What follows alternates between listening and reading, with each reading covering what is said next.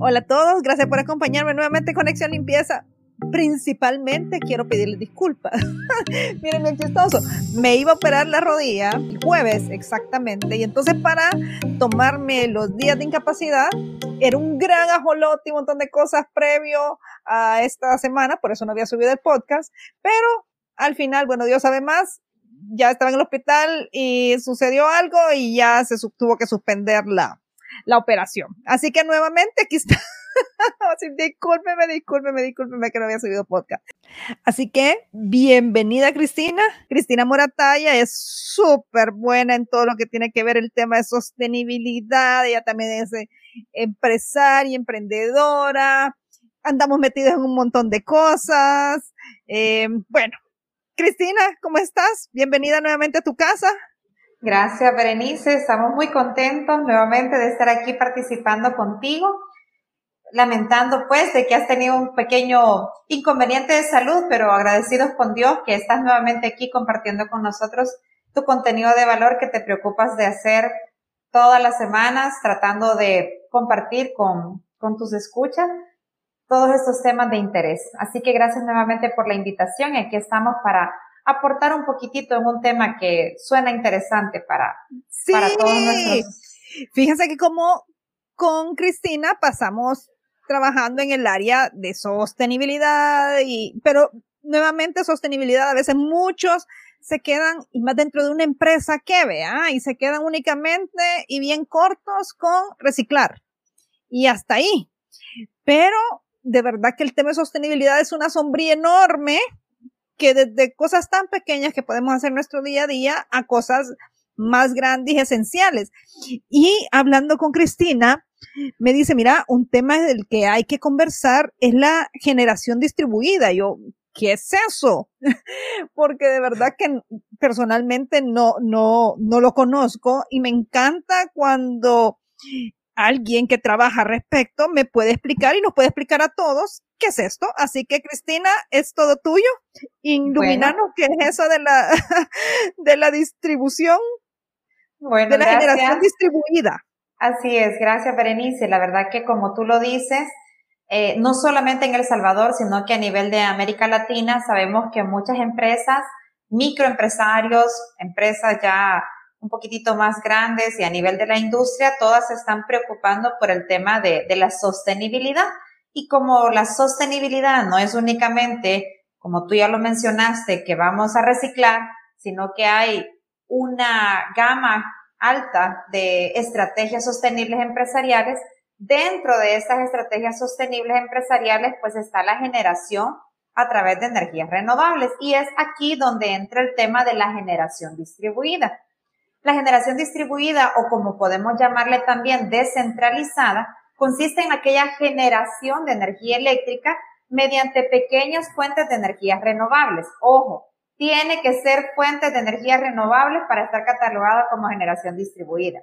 Dentro de estas podemos hablar de la biomasa, podemos hablar de la generación solar, de la eólica, de las microhidroeléctricas, o sea, toda fuente renovable que me permita a mí la generación solar en el sitio o cerca del sitio donde se está consumiendo, se va a denominar generación distribuida. Entonces es un concepto que muchas veces no lo conocemos porque eh, no estamos claros en que esta producción solar que yo tengo en mi negocio o que tengo en mi vivienda o que tengo en mi empresa ya es parte de esa generación distribuida porque estoy generando esa energía que estoy consumiendo y dentro de eso, pues como te mencionaba, está el componente ambiental que es reducir las emisiones de CO2 que nosotros pues estamos eh, emitiendo constantemente por la dinámica de nuestras empresas, ¿verdad? Mira, bien, bien interesante este tema, porque definitivamente cuando hablamos de generación distribuida, hablamos de esa producción de energía limpia, que como tú mencionaste, si viene como de diferentes, de diferentes formas. Entonces hablamos de la eólica, de la solar, pero si estamos, por ejemplo, en una pyme y yo quiero impactar y, y reducir la huella de carbono, ¿qué en realidad qué tengo que hacer? Perfecto. lo primero que nosotros tenemos que comprender es cómo funcionan estas como, digamos, micro redes de generación. ¿Por qué? Porque tú sos actualmente una empresa que busca la sostenibilidad. Como sos una empresa que busca la sostenibilidad, tenés que ver alternativas. Y dentro de estas alternativas está la generación. Y hay quien dice, no, pero es que el tema de la generación renovable no es para mí porque soy una empresa pequeña. Esto solamente funciona a nivel de industria. Afortunadamente, con todos los cambios de tecnología, con todos los cambios de factibilidad técnica que tenemos a nivel de Latinoamérica, muchas empresas pueden transformarse en un concepto que se denomina prosumidores. Los prosumidores es un concepto que, que emerge, ¿verdad? Con este tema de la generación distribuida. Son eh, personas o empresas que consumen energía de la red de distribución, pero que a la vez están produciendo su energía.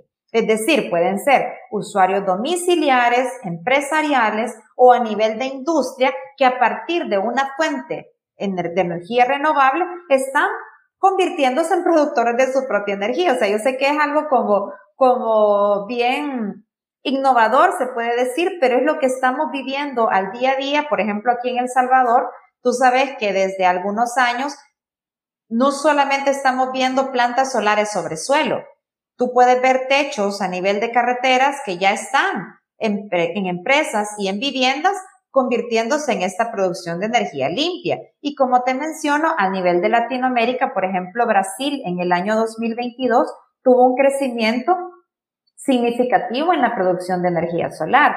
Costa Rica, que es uno de nuestros países hermanos, eh, tiene también una envidiable trayectoria en los temas de generación solar. Países como Honduras, por ejemplo, lo que falta es una normativa que impulse la generación solar o la generación por fuentes renovables a pequeña escala. Afortunadamente, aquí en El Salvador sí contamos con la normativa, que es la UPR, que es la norma para usuarios productores de energías renovables, que rige todo este tipo de generación. Entonces tenemos que ver que a nivel de Latinoamérica, si nosotros seguimos trabajando y seguimos impulsando iniciativas que favorezcan el crecimiento de la generación distribuida, podemos alcanzar una energía más eficiente porque la estamos produciendo en el mismo sitio que la estamos consumiendo. Y esto dinamiza un poco más el tema de, de la generación eléctrica imagínate, porque a veces uno tiene este, esta idea de que, puchica, yo no puedo poner paneles solares porque es muy caro para mi empresa. Y entonces, nuevamente vos lo dijiste, y, y es el pensamiento normal, todo, todo lo que tiene que ver con sostenibilidad es caro. Entonces, esto es solo para las empresas grandes. Pero si pensamos en una empresa pequeña, que posiblemente esté en una casa, posiblemente alquila en un espacio. ¿Cómo pudiera comenzar en esa línea? Ok, perfecto. Bueno, acá en El Salvador te puedo hablar de los ejemplos concretos que se tienen de las facilidades que actualmente se tienen para la generación distribuida. Te lo menciono aquí en El Salvador, pero podemos decir de que en muchos países de la región centroamericana y en muchos países de la región latinoamericana hay una tendencia similar. Primero, porque las tecnologías que se mueven a nivel de Latinoamérica son las mismas. Estamos hablando de los mismos paneles solares, de las mismas tecnologías de inversores, de las mismas tecnologías para sistemas de montaje, entre otras. ¿Por qué? Porque el mercado es el mismo, se puede decir. De hecho, ayer tuve la oportunidad de estar en un evento que algunos proveedores de tecnologías solares visitaron aquí El Salvador y nos hablan de un escenario pues que estamos viviéndolo aquí en El Salvador y en diferentes países de, de, Latinoamérica. Entonces, aquí en El Salvador, el ejemplo que te puedo poner es el siguiente. Todo empresario que quiere realizar una inversión de una fuente de energía renovable tiene que considerar tres factibilidades principales. La primera es la factibilidad técnica. Tengo las condiciones de techo, tengo la estructura necesaria para poder montar, Afortunadamente, estos sistemas de generación distribuida se instalan sobre techo. No tengo que evaluar precisamente un terreno a la par para instalar, sino que con el mismo terreno que tengo mi empresa trabajando, sobre ese mismo techo yo tomo la instalación solar o tomo la generación eh, de la fuente renovable que más me favorezca, ¿verdad? Hay quien dice, pero las microhidroeléctricas no son factibles. Puede ser que para nuestra ciudad no es factible, pero para una empresa que trabaja fuera de la zona, puede ser que la microhidroeléctrica sea la, la generación renovable que más le conviene. Entonces hay que evaluar. Lo primero entonces es una factibilidad técnica. ¿Cuáles son las condiciones que debo cumplir? Si tengo los componentes necesarios, si tengo el equipo necesario, entre otros, ¿verdad? Luego de la factibilidad técnica tengo que hacer una factibilidad financiera, evaluar costo-beneficio. Como tú bien lo dices, puede ser que una medida sostenible te implique un gasto inicial, pero ese gasto inicial afortunadamente es autofinanciado. ¿Por qué? Porque se paga con los mismos ahorros que estás generando gracias a esa generación solar o gracias a esa generación renovable que tú estás teniendo en tu empresa. Entonces, tenemos la factibilidad financiera. Regularmente, los proyectos solares fotovoltaicos, que es lo que más se mueve en El Salvador, tienen un tiempo recuperación, de recuperación de la inversión que anda entre los 3.2 años hasta un máximo de 5 años. Es decir, un retorno atractivo para que el inversionista pueda decir sí es factible. Luego de la factibilidad financiera es el otro punto, la factibilidad con las distribuidoras de energía eléctrica. Aquí en El Salvador, como te mencionaba, sí existe afortunadamente esa normativa que me permite a mí instalar un sistema en la modalidad de autoconsumo, pero que a la vez tengo la finalidad de la inyección. Es decir, lo que me sobra de mi producción diaria, la inyecto a la distribuidora y la distribuidora me la retribuye en algo que se denomina cargo por inyección de excedentes. En los países donde no existe normativa, se tienen dos modalidades que se pueden utilizar. Una es la modalidad bajo autoconsumo, que por ejemplo nosotros en la empresa hemos asesorado algunos proyectos de Honduras que nos frecuentemente nos llaman colegas de Honduras para asesorar proyectos en el área de la solar fotovoltaica y se hace el análisis bajo esa modalidad. Es decir, todo bajo la, bajo el perfil de demanda máxima que estoy consumiendo para que nunca se vaya a inyección. Y el otro es la modalidad que se denomina cero inyección o cero export, donde nunca voy a estar inyectando a la red de distribución la energía que estoy produciendo. Ahora bien, todo este tema de la generación también se va a favorecer a un futuro cercano con el tema del almacenamiento, porque al día de hoy no tenemos que preguntarnos cómo generar una energía limpia, porque eso ya está claro, cuáles son las fuentes renovables que nos permiten una generación de energía limpia. Lo que nos tenemos que preguntar y la preocupación más grande al día de hoy es cómo almacenar esa energía que estoy produciendo. Y es ahí donde las grandes empresas que se dedican a las tecnologías de almacenamiento están favoreciendo el mercado para decir, ah, tengo la opción de almacenamiento y es factible y es rentable para que yo no me preocupe qué voy a hacer con esa energía que me sobra, sino que la voy a estar almacenando y la puedo utilizar en la noche o la puedo utilizar ante un apagón de energía eléctrica convencional. Mira, y esta batería, porque en efecto he leído que han ido aumentando su capacidad pero ¿cuánto es la capacidad, digamos, para una casa, para una oficina, de al tener estas baterías? Buena pregunta. Ajá. Buena pregunta. Sabes que siempre que tenemos clientes que buscan una modalidad que se denomina híbrida. Okay. Que la híbrida pues viene de dos, de dos mecanismos, se puede decir, ¿verdad? Que tengo la generación para autoconsumo y la generación para almacenamiento. Entonces me dicen, ¿cuánto puedo yo tener de backup. Entonces, lo que nosotros le explicamos es, tenemos que hacer un análisis de las cargas críticas. Esas cargas críticas es, ¿qué quiero mantener encendido? ¿Cuánto tiempo quiero mantener encendido? Entonces, la tecnología actualmente de las baterías nos permite dimensionar bancos que tengan la capacidad de alimentar a toda una propiedad durante cuatro horas o, por ejemplo, durante una hora, si es lo que el cliente pide. Las baterías han cambiado tanto que tenemos baterías libres de mantenimiento, baterías selladas, baterías que pueden tener una vida útil de 10 años, cuando antes las baterías prácticamente podíamos hablar de uno a dos años de vida útil. Entonces, eh, el tema del almacenamiento ha cambiado tanto en el tema de, de tecnologías que estamos seguros que a futuro también va a cambiar en cuanto a costos, porque al día de hoy el problema es qué tanto se va a encarecer mi proyecto si yo le coloco almacenamiento. Y es uno de los eh, en contra, de los puntos en contra que tiene optar por una opción con almacenamiento. Por eso es que la mayoría de países está buscando unificar esas normativas para que las familias, las empresas o las industrias que quieran buscar la producción limpia, lo puedan hacer a través de una regulación como tenemos aquí en El Salvador desde el año 2017. Entonces, para, para comprenderlo, digamos, alguien que no está en nada que ver en, en este entorno, siempre tenemos que tener una conexión eléctrica a la red, siempre. Porque cuando se va por cualquier motivo, o sea, sea lo que sea, no tengo en batería, no tengo así, ah, voy a estar funcionando X cantidad de días en este momento, sino que es por una cantidad de horas. Entonces. Exacto.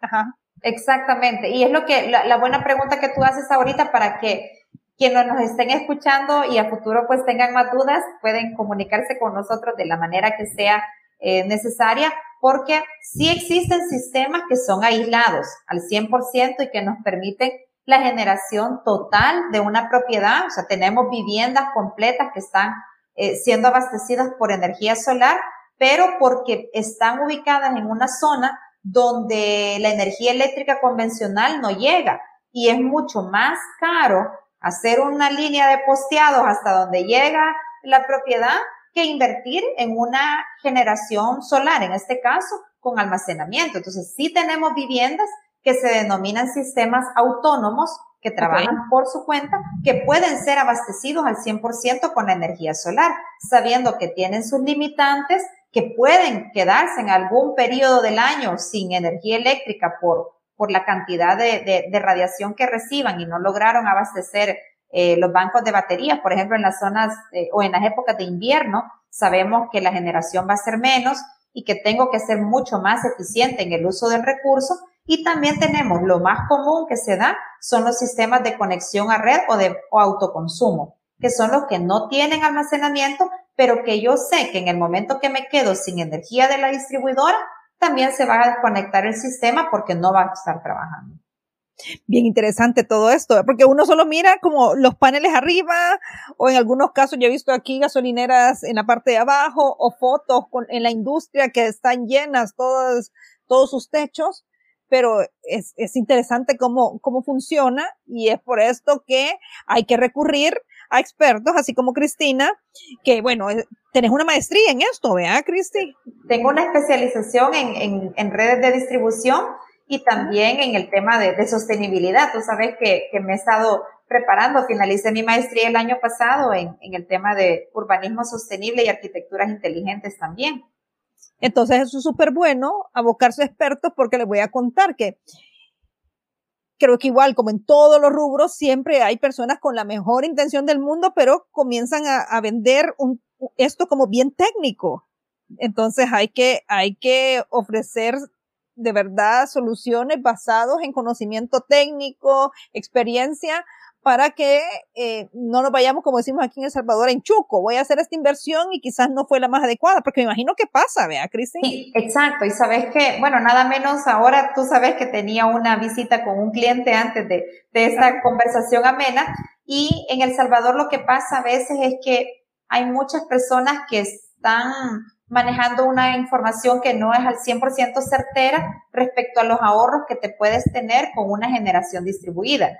Obviamente sabemos que las ventajas de estar dentro de la generación distribuida es que tenemos menos pérdidas en la red de energía eléctrica, pues porque estamos produciendo la energía donde la consumimos, hay una mejora en la calidad y confiabilidad eléctrica. También sabemos que otra ventaja es que tenemos la utilización de las energías renovables y lo más importante es que estamos reduciendo los costos de la energía. ¿Por qué? Porque la estamos produciendo nosotros mismos.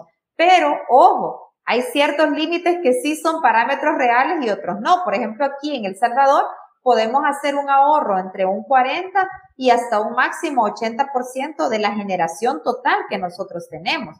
y puede ser que en otros países eso esté limitado porque no hay normativa y solo sea bajo autoconsumo. Como autoconsumo puede ser que yo solo esté produciendo un 25% de todo el 100% que estoy consumiendo. Entonces, lo importante es pensar que tenemos que impulsar el desarrollo económico y social en el que nos estamos desenvolviendo, cumpliendo con los objetivos de desarrollo sostenible que están enmarcados en lo económico, social y ambiental y saber abocarnos a los expertos para poder tomar la decisión correcta de pasarnos a una generación renovable en la producción de energía. Perfecto, excelente, me encanta. Siempre aprendo tanto con a Cristi. Eh, espero que de verdad que esta plática les sirva a ustedes para tomar las mejores decisiones en cuanto a una inversión.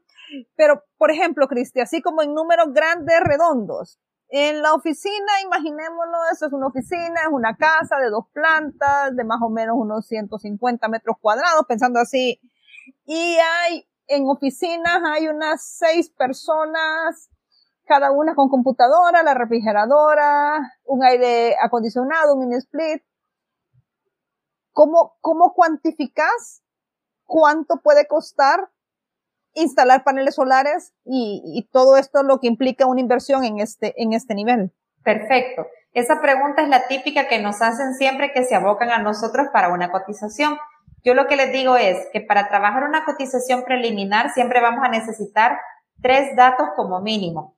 El primero es la ubicación del lugar. ¿Por qué? Porque tenemos que hacer una pequeña eh, inspección de, a través del Google Earth dónde está la propiedad y ver a ciertos parámetros que son importantes para eso.